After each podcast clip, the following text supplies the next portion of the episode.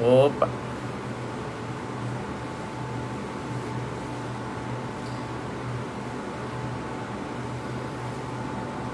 Pronto, vamos começar a nossa live. Falta só você solicitar.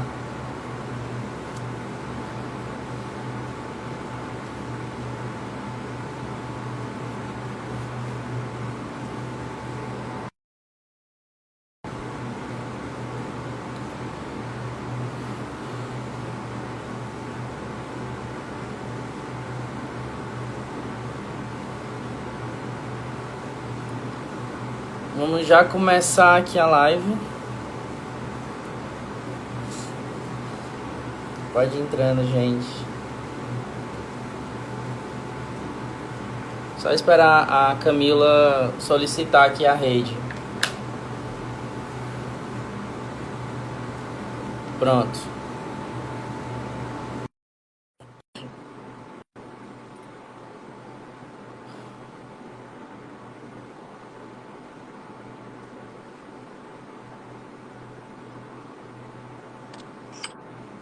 Pronto, deu certo.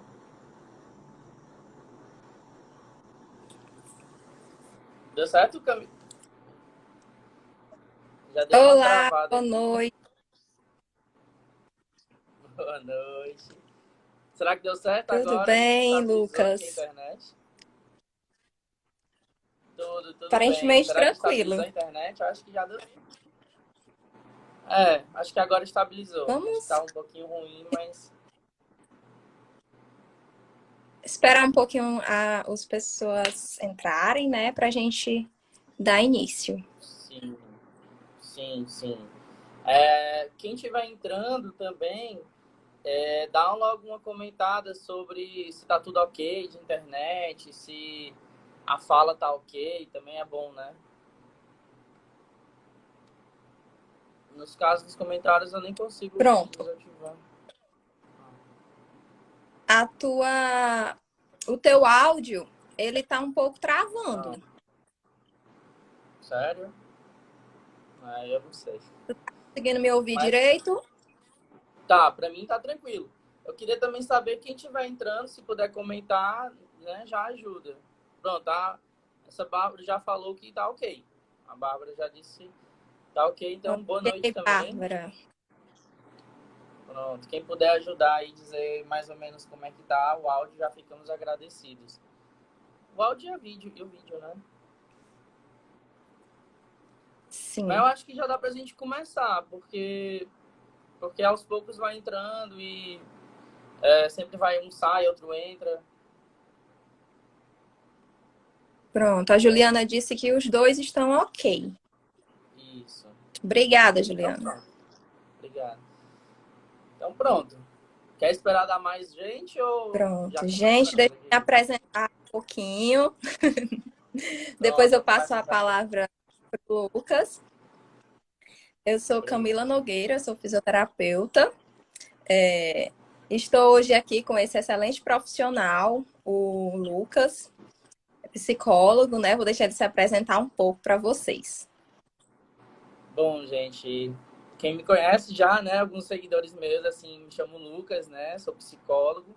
E é um prazer trazer agora a Camila, né, da gente poder ter esse diálogo, conversar um pouquinho entre as nossas entre as nossas profissões, né, saber como é que a gente pode trabalhar de forma multidisciplinar, né, essa questão tão trazida nos consultórios, né, que é a ansiedade. Eu acho que para mim é uma das que mais entra no consultório. Além da ansiedade, para mim vem muito relacionamento também que muitas vezes envolve ansiedade.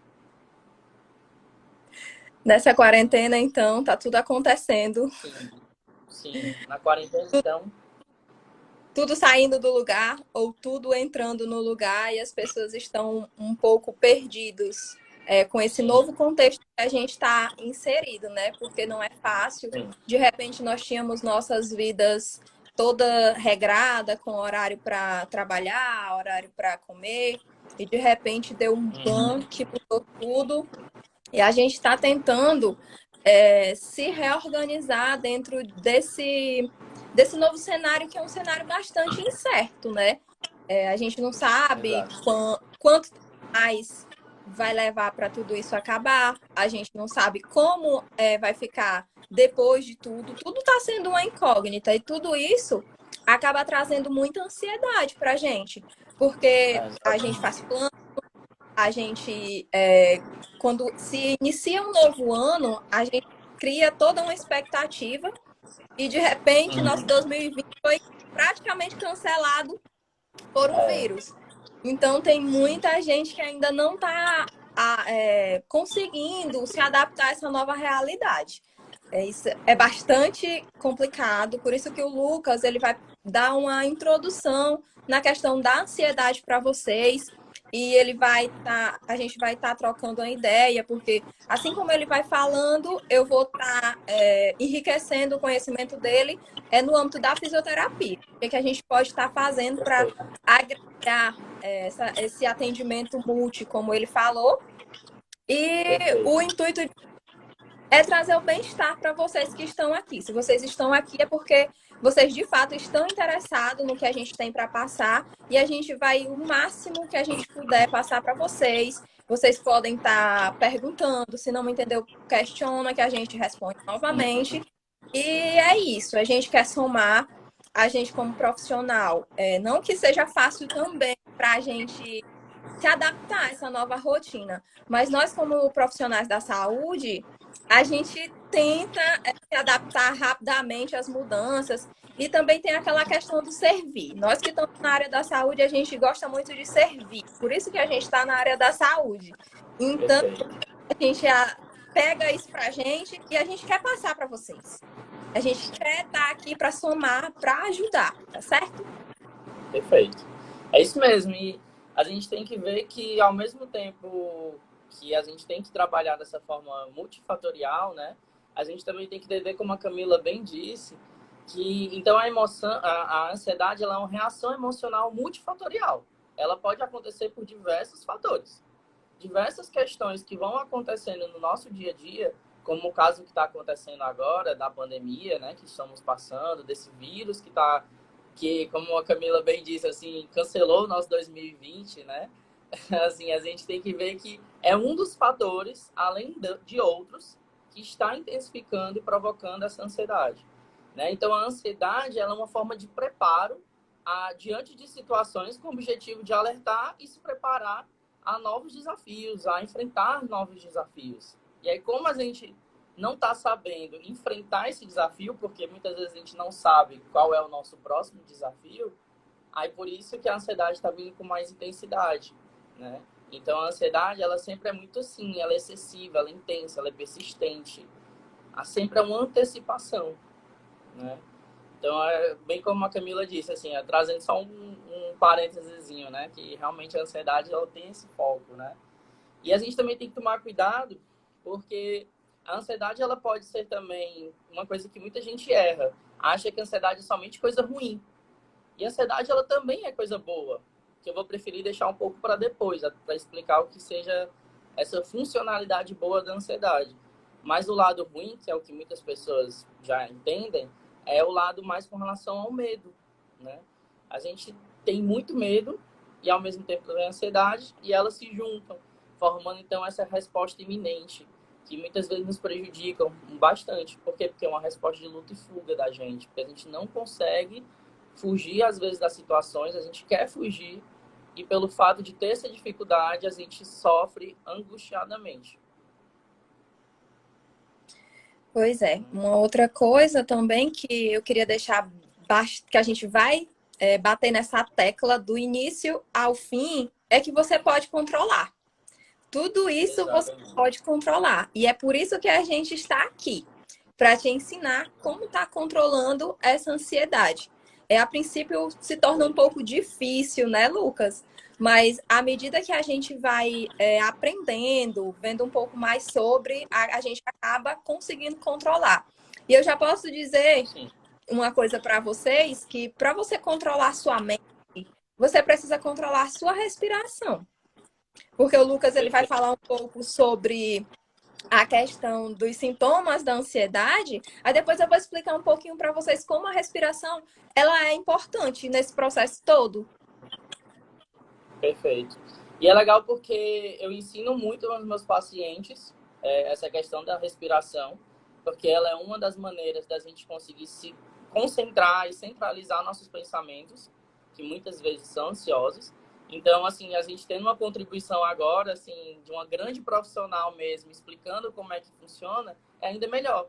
Porque uma coisa é se eu explicar como é que se faz uma respiração diafragmática, como é que se faz uma respiração mais concentrada em uma região do seu corpo do que, de fato, uma profissional que já entende bem dessa área, né? Mas o que eu posso logo contribuir, como a Camila já me trouxe essa questão dos sintomas, né? É, eu até peço para quem souber, tiver um sintoma diferente, tiver sentindo uma coisa que queira contribuir, por favor, comente, né? Assim, dá uma comentada, porque aí Corta. pode ajudar a gente a saber se esqueceu algo. Cortou? Tá cortando. Melhorou? Voltou. Melhorou, continua. Voltou, então. Tá. Tava dizendo assim sobre a questão dos sintomas, né? E se perceberem que tiveram uma dificuldade, ou que eu esqueci de alguma coisa, ou então, obviamente, a Camila também quiser trazer alguma coisa sobre os sintomas, pode trazer, que seria uma honra a gente poder ver algo que está faltando, que a gente esqueceu, né? Querendo ou não. É, são muitos sintomas a ansiedade que ela provoca né? Mas então vamos lá, os sintomas a gente pode separar de duas formas. A gente pode separar os sintomas físicos e os sintomas psicológicos, né? É, aí os físicos eu vou precisar até mais da sua ajuda, Camila. Assim, os físicos eu, eu consigo eu consegui separar, né? Que tem muito aquela questão da tensão muscular que vai ser muito abordado por aqui, né? A Camila vai saber trazer bem essa parte de como melhorar essa tensão muscular os problemas gastrointestinais também são muito afetados. Taquicardia, né? Questões de... de, de... É, Sim, quer falar? Então, a... Sim. Em relação aos sintomas físicos, como eu acabei de falar para vocês, a questão da respiração, ela é a primeira coisa que se altera.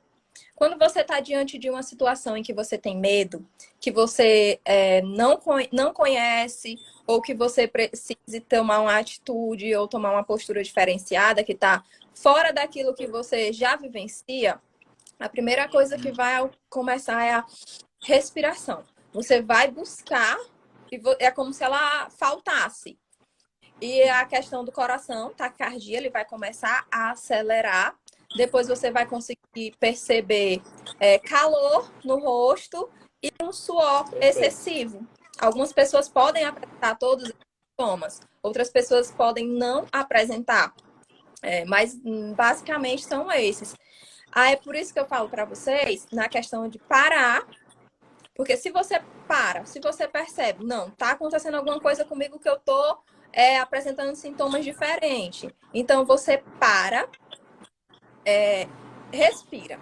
A sua respiração, ela consegue controlar a sua mente. Assim você controla a sua respiração.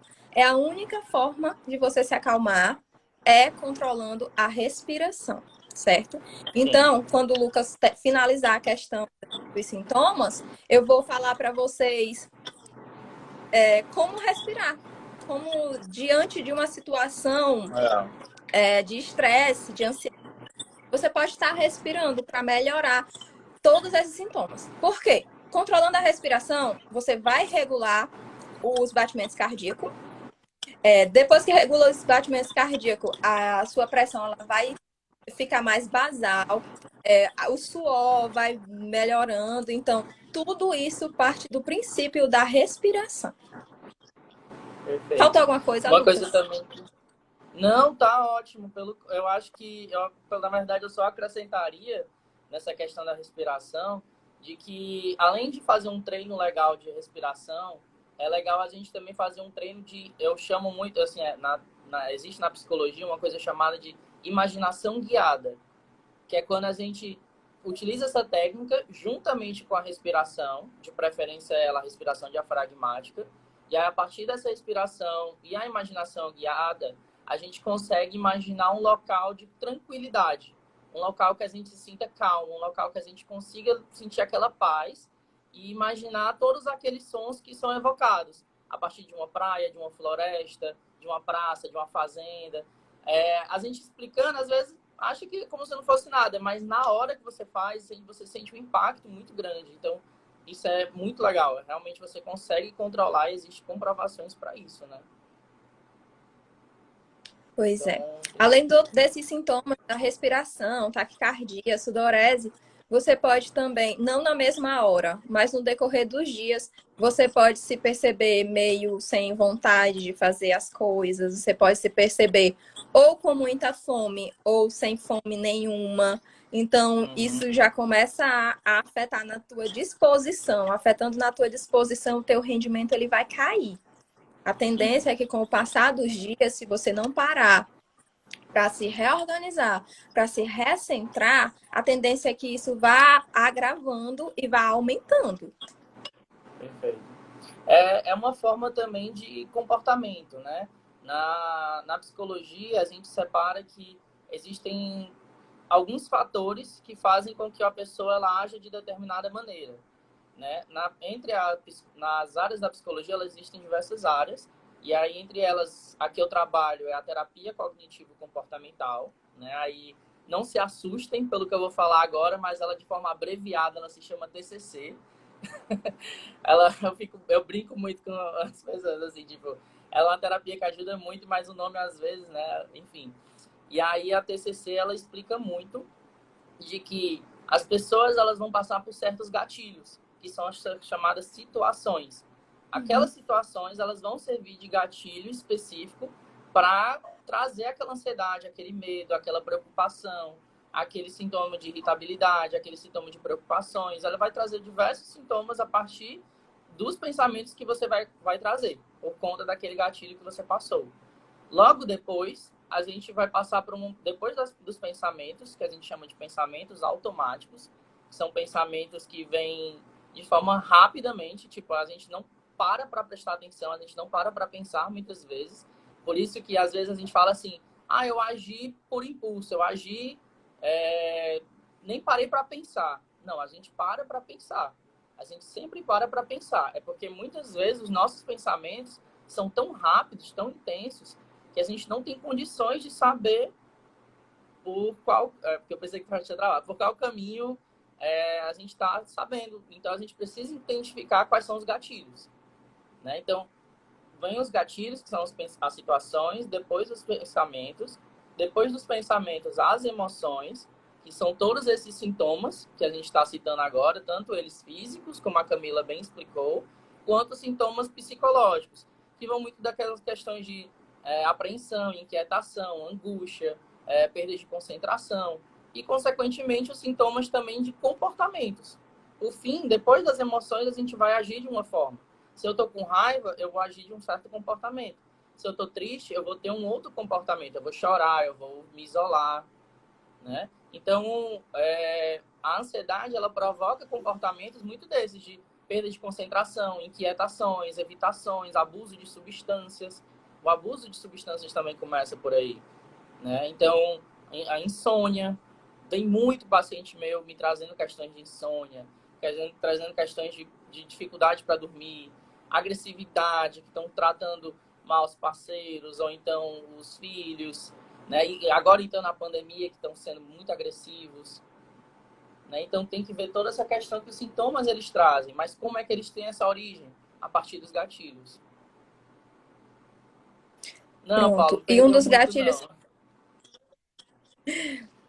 Pronto. Um dos gatilhos que eu acho bastante é, presente hoje em dia, é, não somente nesse cenário de pandemia, mas antes mesmo, nós estávamos em uma luta constante de querer ser o máximo produtivo possível, é, de querer dar conta de tudo, de querer estar numa maratona, é, fazendo da vida uma maratona e de repente fomos convidados a acalmar um pouco. Só que mesmo assim, o que é que eu consigo perceber? Algumas pessoas querendo fazer todos os cursos online, querendo fazer todas as. É, assistir todas as lives, querendo fazer tudo possível em um momento em que a gente não tá com a cabeça tão boa para estar tá realizando todas essas tarefas. É, primeira coisa, a gente tem que se perceber como ser humano. a gente tem que entender é, os nossos limites. Partindo desses limites, a gente não extrapolando eles, a gente não vai se, é, se encontrar em uma condição de ansiedade. Vocês concordam comigo que isso também está muito relacionado às coisas que a gente faz? Porque esses sintomas físicos, eles trazem, eles repercutem totalmente no nosso corpo.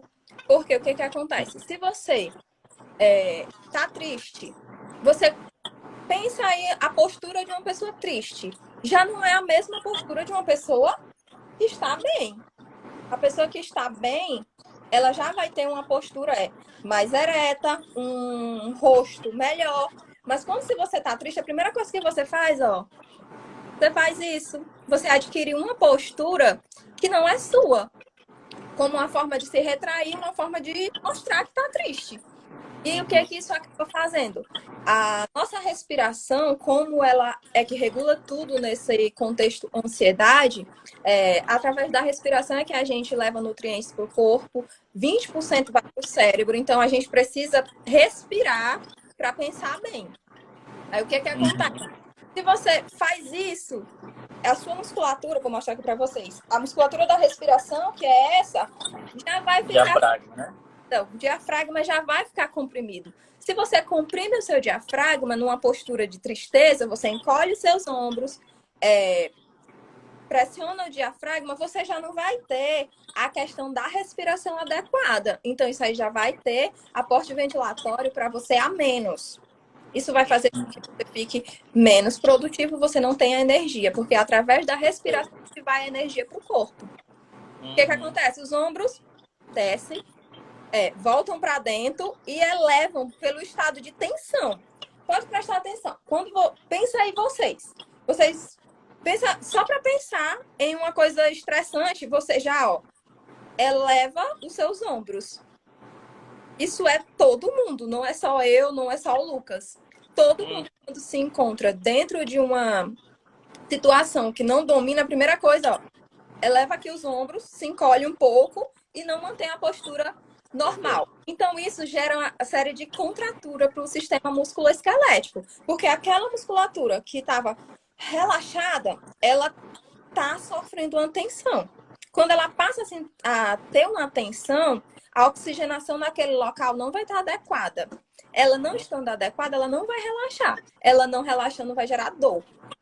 Então, por isso que a questão, eu trouxe várias questões da respiração. Posso até falar agora, né, Lucas? A questão da respiração. Pode, pode. É uma boa. Tá, eu vou... Eu trago qualquer coisa que eu tiver também de conhecimento. Tá bom. O que eu vou mostrar para vocês é a questão da respiração diafragmática. É no decorrer da nossa vida, quando a gente nasce, vocês podem parar para prestar atenção que os bebês, eles respiram normal. Mas se você olhar, eles vão ter aquele movimento de abdômen quando eles estão respirando. Só que com isso, com o passar do tempo, isso vai modificando. Por que, que isso vai modificando? Postura, tensões e várias outras coisas no fatores externos do dia que vão contribuir para isso. As mulheres até a questão da estética, não pode crescer a barriga para respirar, né, meninas? Então, o que que a gente barriga é. peito para fora. Isso faz com que a gente também tenha uma respiração inadequada, não tenha a questão da ventilação completa do pulmão. Então, eu vou pedir para vocês aí em casa, coloquem, coloquem a mão no abdômen de vocês e respirem né? pelo nariz. Tá vendo? Vocês viram o que foi que eu fiz? Ó, Subir os ombros, isso tá errado. Isso é bem errado. É. Isso tá errado. Se você tá respirando e você sobe os ombros, você tá respirando errado. Você tem que aumentar o abdômen, porque aumentando o abdômen, isso quer dizer que o diafragma relaxou. Ele relaxando, ele vai aumentar esse diâmetro. Ele aumentando esse diâmetro, ó. Uhum. Os ombros, eles estão na mesma linha. Perfeito. A mão, ela vai ter que estar tá movimentando, ó. A princípio, para treinar, você pode estar tá colocando a mão e sentindo. Mas com o passar do é, tempo. É, Camila. Oi. Oh, desculpa te interromper, mas uma coisa também que é legal falar logo para as pessoas, já que elas podem estar tentando fazer agora, né? É, eu, eu, percebo muito que quando eu ensino isso para meus pacientes, é, eles às vezes conseguem fazer, eles têm essa tendência de conseguir, mas às vezes eles também não conseguem. Quando eles não conseguem, eu aconselho eles a fazerem deitados, seja na cama ou até mesmo no chão porque às vezes o chão ele também deixa a pessoa bem fixazinha e ela consegue se concentrar melhor para fazer todo esse movimento que você está dizendo. Exatamente, consegue se concentrar melhor na questão da movimentação, na percepção corporal, que a Monique acabou de falar aí, muito bem colocado. E quando você se deita, você já tira a atenção do restante do corpo, porque você está deitado, você está relaxado. Então, isso vai ajudar ainda mais você. E se você mesmo deitado não conseguir, via para fisioterapia respiratória que a gente dá um jeito, viu, Lucas? A gente ensina perfeito. bem. Pronto. Sim, sim, perfeito. A partir disso, porque muitas vezes a gente, na, na questão da ansiedade, a gente começa a respirar e acha que quanto mais respirar, mais vai acalmar. Não vai piorar a situação. Ser mais devagar, né? O mais devagar possível e tendo toda essa questão dessa movimentação. O, o tórax não, que... questão do abdômen. Pode falar. Eu digo muito que os segundos, eles têm que ser de acordo, ou a respiração, eles têm que ser de acordo com os segundos, né? Tipo, não é um, dois, três, quatro, cinco, não é assim. A gente, como é que, como é que se conta o segundo? É um, dois, três, é aquela demora, aquela lentidão. E é assim que a respiração ela tem que ser, né? Sim, existem umas, uma, várias outras técnicas que lhe ajudam a contar. Você vai contando tantos segundos para inspirar e conta tantos segundos para soltar. Essa que eu trouxe para vocês, ela é bem mais simples e é a fisiológica. É a nossa respiração que é para ser normal, mas que muitas pessoas não fazem, tá? Mas o primeiro ponto da questão da, de uma crise de ansiedade ou até mesmo de uma situação adversa. Você não está nem com ansiedade, mas você é, recebeu uma notícia ruim, você alguém tipo te xingou, tu para, ó. Respira. Respira novamente, que quando tu voltar, tu já não vai ter a mesma resposta de explosão que, tu, que você teria antes. Isso dá um tempo para nossa mente desativar, porque a nossa resposta ela é automática. Mas se você para e respira, você já não dá a mesma resposta que você daria. É, uma coisa também que a gente também tem que ver é que é, a respiração, quando ela é feita de uma forma bem gradativa por uma certa quantidade de minutos que a gente coloca tipo dois minutos por exemplo para se você ficar constantemente respirando é, é, é, muitos livros explicam que a gente consegue chegar do sistema parasimpático para o sistema simpático né? Eu não sei se eu confundi mas se eu não me engano é isso mesmo né? Do sistema parasimpático. para o sistema simpático né? Mas exatamente por quê? Porque o sistema simpático é aquele sistema que a gente já não está mais na fase de alerta. O parasimpático é a fase de alerta. Contra... A fase de alerta, ao contrário, né? Pronto, é isso mesmo. Então, então, assim, a gente precisa saber identificar e, ao mesmo tempo, saber mudar essa forma orgânica do nosso corpo, que é uma forma rápida de controle dessa ansiedade, que é esse medo de luta e fuga que eu preciso ter, né? Além de muitos outros tratamentos, né? Eu acho que só que... Não sei se foi a minha ou foi a tua, Camila, que travou agora. Deu certo? Voltou? Voltou? A tá sua okay? também. Tá tudo ok? Voltou? Eu acho que agora deu. Tô te ouvindo. Agora. Pronto. É, eu acho que assim, que eu, que eu posso também colocar logo pra gente, né? A Camila trouxe muito bem essas técnicas e até para você também ensinar mais pro pessoal aí outras técnicas, né? Como na questão da automassagem, que eu vi que muita gente está doido para saber como é que é isso aí, né, dessa automassagem. Certo. Né? É, mas antes, antes, de eu passar Passando logo dessa...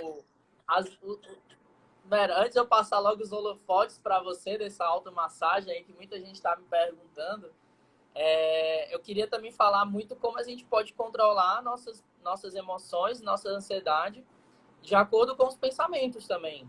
A gente também tem que ver que, beleza, a gente tem que trabalhar a respiração, eu preciso saber como é que eu vou respirar, eu preciso entender como é que funciona meu organismo, mas eu também preciso saber como é que funciona a minha mente, né? E como é que essa mente ela funciona?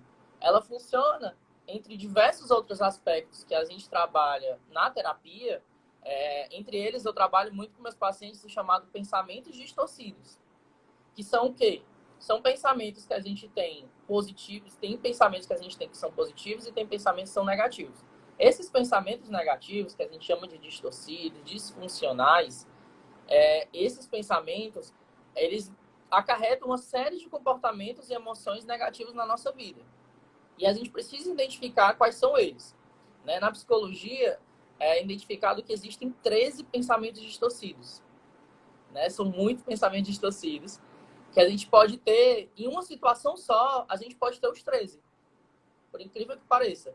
Eu até tenho alguns pacientes que eu peço para fazer umas atividades relacionadas a isso. Aí eu eles identificam a situação, aí bota só um pensamento distorcido, como se só houvesse um. E muitas vezes. Em... Oh, voltou? Voltou, voltou? Deu certo? Voltando. Voltou. Pronto. Oh, voltou. Então, assim, é... então, assim, essa questão dos pensamentos que eu trabalho com os pacientes, que a gente tem que ver na psicologia, é muito relacionada a isso, né? De que eu preciso identificar quais são esses pensamentos distorcidos e quais necessariamente eu posso transformar ao longo da minha rotina, da minha vida. Né? Então, entre eles, eu vou, logo, eu vou pelo menos citar o nome. Se vocês tiverem curiosidade, aí eu explico um pouquinho mais sobre eles. Mas eu vou só citar, porque se eu falar muito sobre eles, é, vai demorar muito tempo e a gente precisa falar outras coisas, né? Mas, mas entre eles, né, a gente pode separar os pensamentos catastróficos, bastante comuns, é, eu posso também separar os imperativos. Eu vou falar bem rápido, né? Catastrófica é quando a gente imagina aquela situação do pior que ela vai acontecer. Eu coloco que sempre o pior daquela situação vai acontecer. Eu não analiso outros fatos positivos. É, imperativos, que é quando eu sempre coloco eu deveria fazer algo, eu poderia ter feito algo, eu sempre coloco aquele conceito de, ah, eu poderia estar fazendo alguma coisa diferente para minha rotina, né? é, pensamentos dicotômicos, são pensamentos do tipo ou isso ou aquilo. Ou a minha tarefa foi muito boa ou não valeu a pena. Então, são aqueles pensamentos 8 ou 80, aqueles pensamentos de tudo ou nada, que a gente chama, né? Também são pensamentos que não são bons. É, leitura mental, que é muito comum também, que é o, é o fato de eu imaginar que eu consigo ler a mente do meu da minha pessoa, tipo, por exemplo, tô vendo a Camila. Ela acabou de fazer uma expressão assim: opa, já estou imaginando que a Camila está pensando, sentindo alguma coisa. Calma, gente, a gente não tem como saber isso. É assim, o certo é a gente perguntar e não ficar deduzindo. Mas então por isso que é um pensamento distorcido, né? Então a gente também tem como separar a personalização, que é quando eu coloco sempre sempre assim a culpa 100% em mim. A culpa 100% em mim né, nessa situação eu tenho pensamentos também de maximização e minimização, que seriam pensamentos de é, fulano, os defeitos de fulano é quase nada. A fulano não tem defeitos. Já os meus defeitos são lá em cima. Então, maximização é isso, é quando eu me coloco para cima em questões de defeitos e os outros lá para baixo em questões de defeitos. E assim como o contrário também, em questões de qualidade, por exemplo. É, Tá, tá ok? Ah, eu tô achando que tá, parece que tá travando. Não, tá ok, né? Pronto. Então vamos lá, para eu ir rápido. Aí tem a hipergeneralização também, que é o fato de eu generalizar as coisas.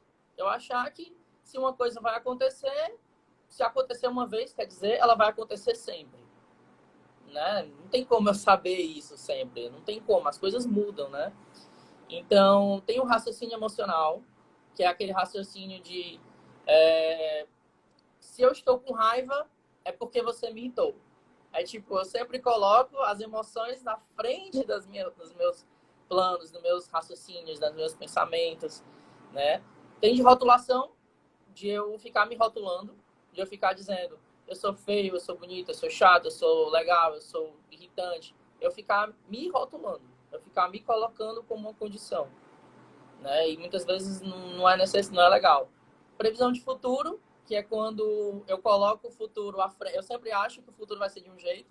Ah, o futuro vai ser daqui a tantos anos vai ser assim, né? Então não é não é tão fácil.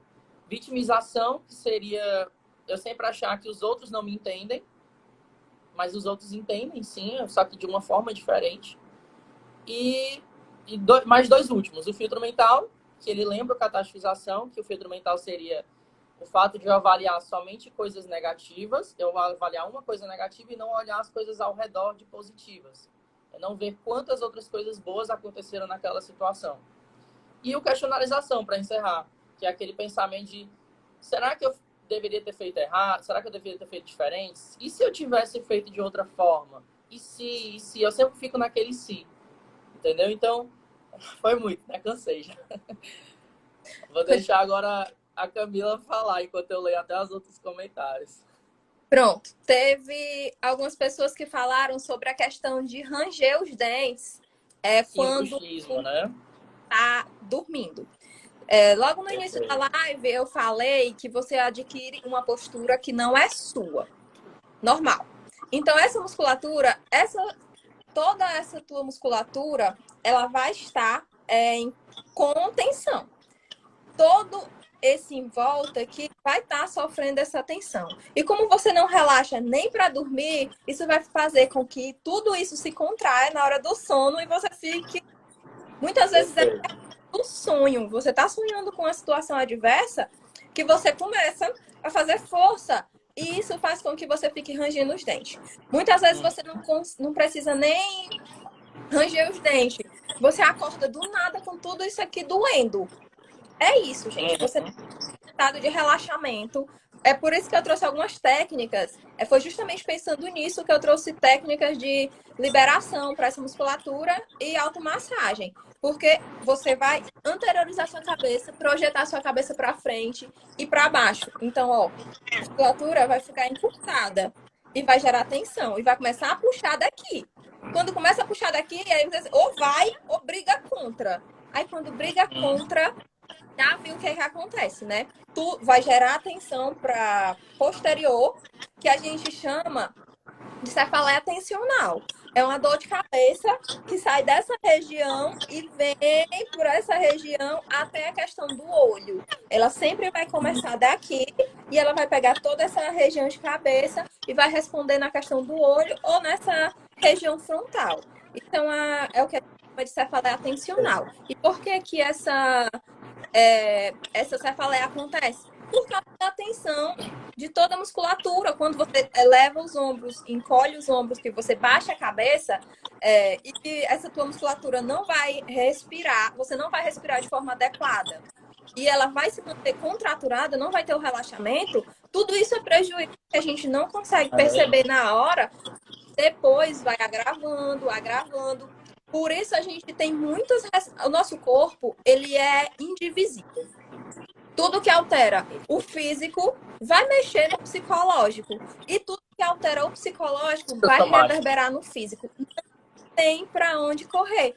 Você não consegue desvencilhar claro. isso. Porque você está cheio de problema, você não consegue relaxar. Você não relaxando, o seu corpo vai é, padecer. E a questão também do não fazer atividade física que é uma coisa que a gente também vai falar. Mas é, em relação à questão da. Vez, aproveitando essa questão do bruxismo, teve uma vez que eu precisei fazer um tratamento de bruxismo, né? Por, né várias questões no passado, e aí eu lembro que na fisioterapia. É, é não sei se. Ah, tá ok. Eu lembro que na fisioterapia ela fez muitos movimentos assim também na para relaxar mais esse músculo, né? Oh, todos vocês em casa, todos vocês em casa, Pronto. Coloquem o dedo nessa musculatura aqui e apertem. Apertem com força. Vocês vão ver o quanto isso é tenso. Então, gente, só em você ver isso aqui, você já vê que essa musculatura ela precisa ser solta. Ela já é uma musculatura bastante é, tensa. E quando se a gente tem o bruxismo, ela vai ficar, ó. Ela, ó, botem a mão e travem os dentes. Vai, Lucas. Ah, Vamos lá. Botem a mão e travem os dentes. Bota a mão, completa. e prende bem. Você vai, ó, imagina você a noite toda com os dentes travados. No outro dia, como essa tua musculatura não vai estar? Tá? É. Bastante tensa. Então, a questão da postura que eu ia trazer para vocês é isso.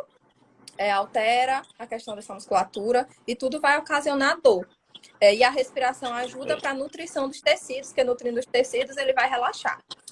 É, a questão uhum. da automassagem para essa região. Você simplesmente faz isso, ó. É. Você vem aqui, ó, da orelha e desce. Ou seja, a pessoa começar a sentir uma dor, né, um estresse, essas coisas, ela deve você fazer um pouquinho disso, né, Você já tá, ó. Respira, ó. Legal. Solta. Legal. Faz do outro Perfeito. lado também, porque senão vai ficar assim, ó, falando torto. Respira. Solta. É. Lembra da bolinha dos stories que eu fiz, ó? Legal. Quem tiver, puder comprar. Tá fazendo isso do lado, tá fazendo do outro. Outra, essa parte também que é bastante. Você pode estar tá massageando, gente, em casa. E só em você tocar, você percebe o quanto é tenso e o quanto isso relaxa. Isso relaxa demais, mas não é para estar tá fazendo, falando como eu não, viu? É para estar tá deitado, mantendo a é. respiração funda, tá certo? É, é não adianta uma outra você coisa. fazer mil e uma coisas, né? Fazer várias coisas Deixa então, ao mesmo tempo ir lá, fazendo assim. Não, não dá. Você tem não, não vai, coisa... Primeira coisa da ansiedade para você controlar é você parar um pouco e você concentrar em uma coisa nada a ver. Tipo, vou fazer massagem. Eu vou fazer massagem por causa da ansiedade? Não, eu vou fazer massagem porque eu tô fazendo massagem. E você concentra na massagem. Aí você esquece por que você tá ansioso. Agora não adianta você, eu vou fazer essa massagem para ver se minha ansiedade diminui, porque não vai funcionar. A tua mente ela tem que estar tá funcionando de acordo com o que você deseja.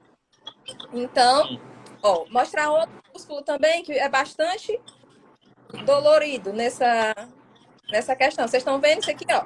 É simples de visualizar. Coloca assim, movimenta. Quando você movimenta, ó, ele encaixa. Aí você aperta, isso dói demais. Certo? Aí vai do lado, esse lado tá doendo mais. Faz do outro. Então, a mesma coisa, ó. Vai uhum. fazendo, ó. Boa. E com a bolinha e também do... dá certo? A Keila tá perguntando. Oi? A Keila tá perguntando Pode. se com a bolinha também dá Agora... certo. É mais difícil para você ficar fazendo, mas dá certo. Se você tiver alguém em casa que possa fazer para você, é melhor. Mas eu vou ensinar uma técnica melhor para essa questão da dor na nuca, que eu preparei para vocês. Tá certo? Pronto. Todo mundo já relaxou, relaxou. Agora vamos para a questão da nuca. Gente, quando a gente está com dor na nuca, é muito provável que você faça isso aqui, ó, para relaxar. Ou isso daqui. Ah, é, é Acho que 90% das pessoas que estão assistindo vai fazer isso daqui. Só que se sua dor é na nuca, se sua dor é na nuca, o que você tem que fazer não é isso. Você vai ter que fazer isso aqui, ó. Você tá com a cabeça normal, ó. Deixa eu ficar de lado para vocês perceberem melhor. Ó, cabeça. Não é assim, não é assim.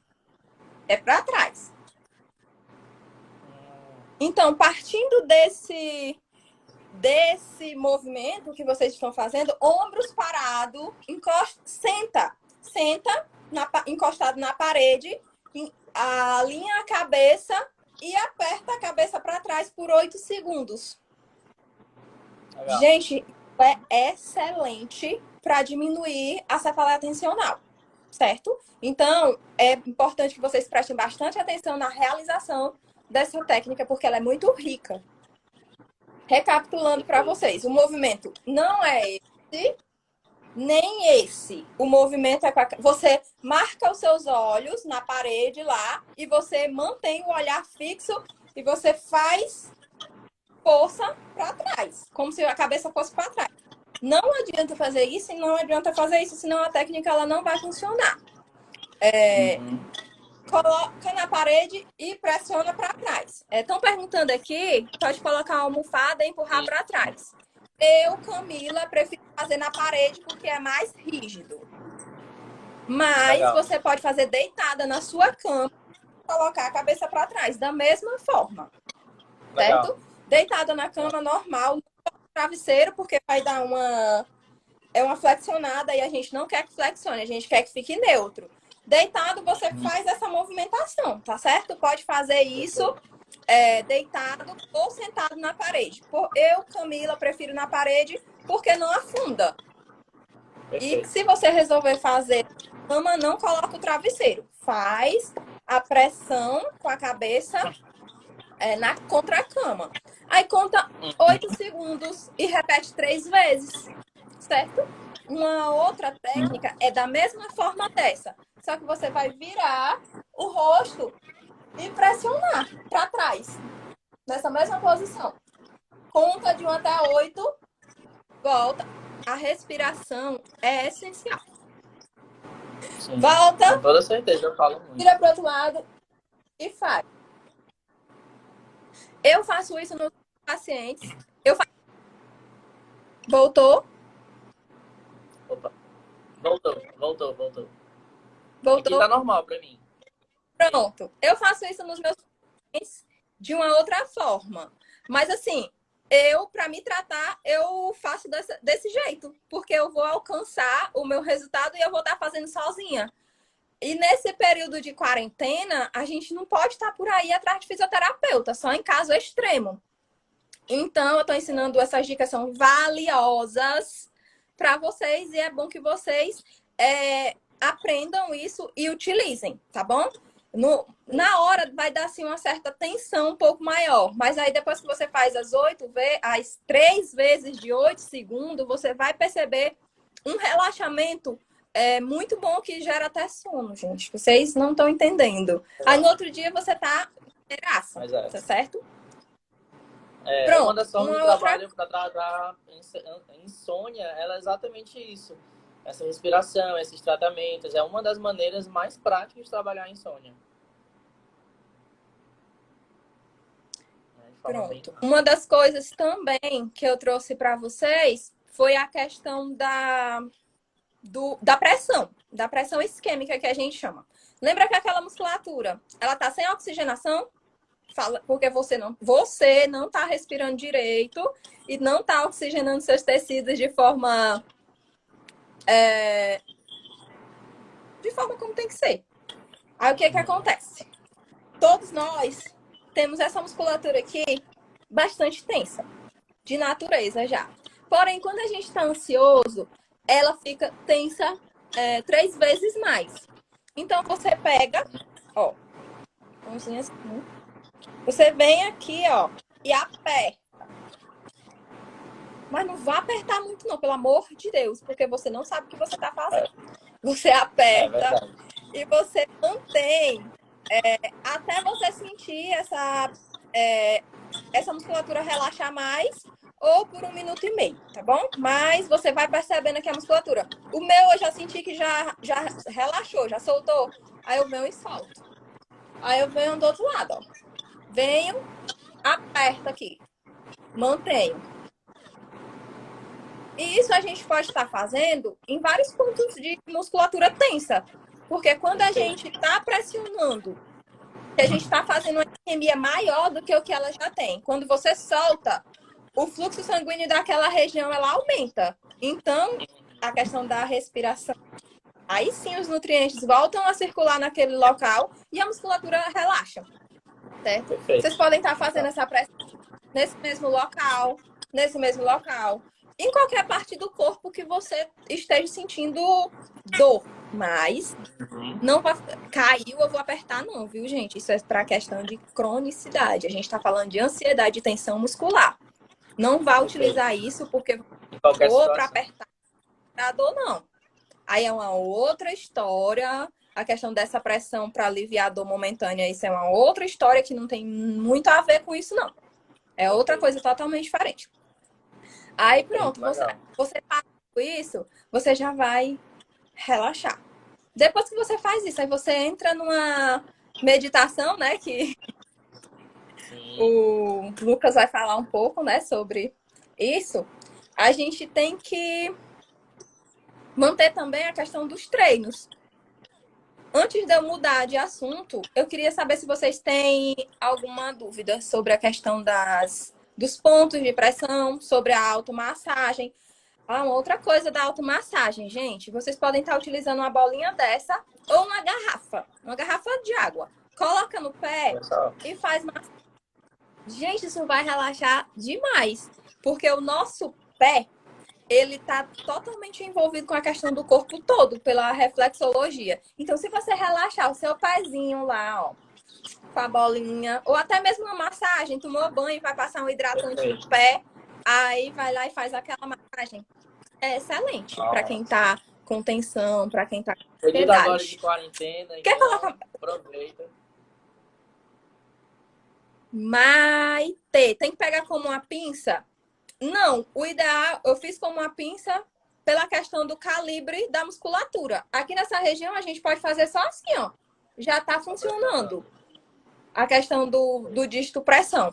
Como aqui é um pouco maior e eu poderia pegar uma pegar uma região maior. Eu peguei em pinça. Vai depender muito da área do corpo, tá? Uhum. Pronto, já respondi. Sim, mais alguma dúvida? Bom, Lucas, bacana. quer contribuir com alguma coisa? Sim, sim. É... Uma das técnicas também que eu ensino muito aos pacientes para aliviar um pouco essa tensão da ansiedade, conseguir de uma maneira é, aliviar bastante essa tensão, né? Além da respiração, além dessa automassagem, além de várias coisas que você especificou, tem uma técnica que eu gosto muito de ensinar, que eu não consigo lembrar o nome perfeito, se você souber até melhor. Eu sei que é, é progressão muscular, é, sei lá o que, muscular progressiva, alguma coisa assim do tipo, que é mais ou menos quando a gente pega é, certas extremidades do nosso corpo, como nosso exemplo nossa mão, e aí eu pressiono essas extremidades durante alguns segundos, três segundos, por exemplo, aperto um pouquinho, não muito, mas aperto um pouquinho, solto depois disso, pressiono de novo, solto. Terminou, vai para outra extremidade. No caso, terminou essa, minha outra extremidade é essa, né?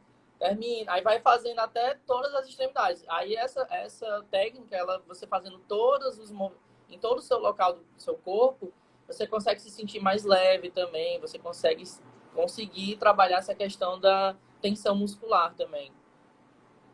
Pronto. Alguém me perguntou aqui quantas vezes pode ser feito o alongamento da nuca. Eu não mostrei alongamento ainda. Acho que não vai dar tempo mostrar. Isso é uma técnica é, que a gente chama de contra da outra live. E isso foi uma técnica na fisioterapia que a gente chama de contrair e manter, tá certo?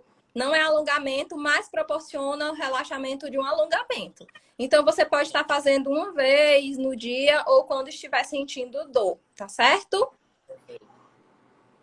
Perfeito, legal. Vamos, deixa Lucas, mais Sim, deixa eu aproveitar logo, antes que acabe aqui o tempo, responder a pergunta da, acho, acho que é Keila, o nome que eu tinha visto, que ela perguntou entre, é, entre ansiedade e transtorno de pânico.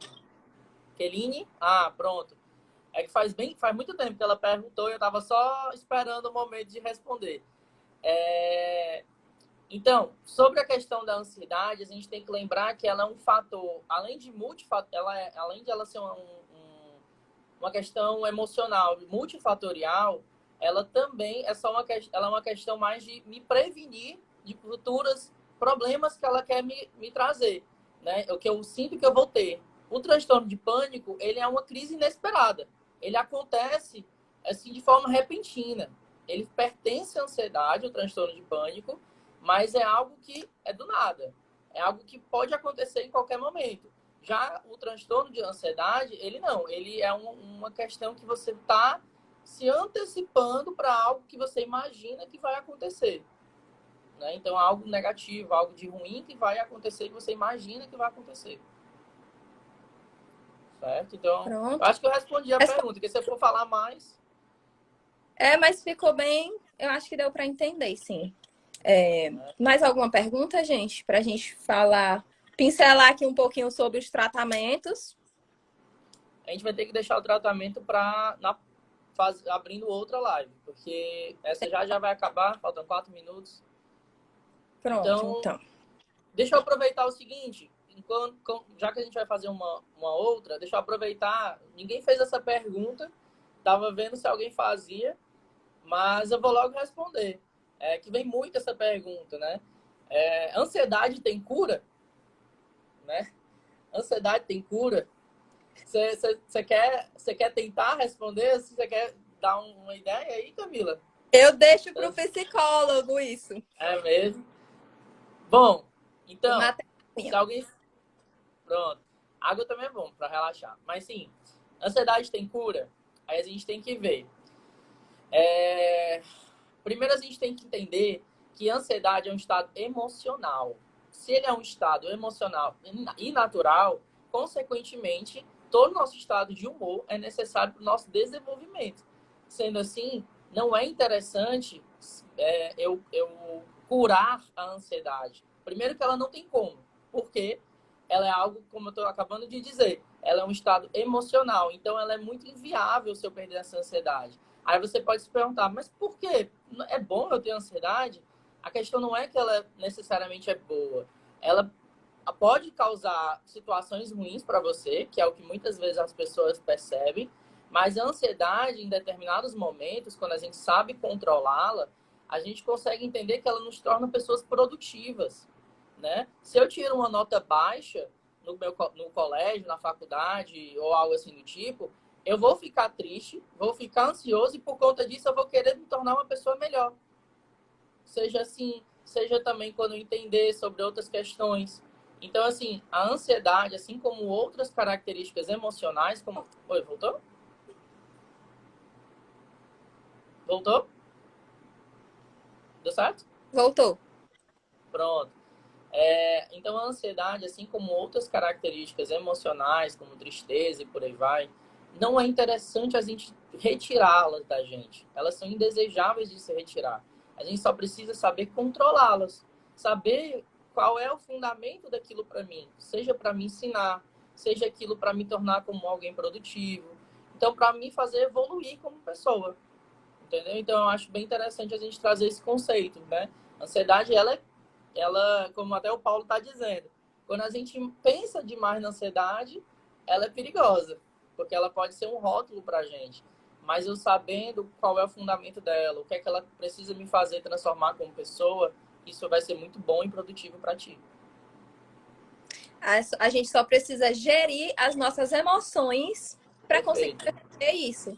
Que poderia ser até uma outra live, né? Gestão das Exato. emoções, né, Lucas?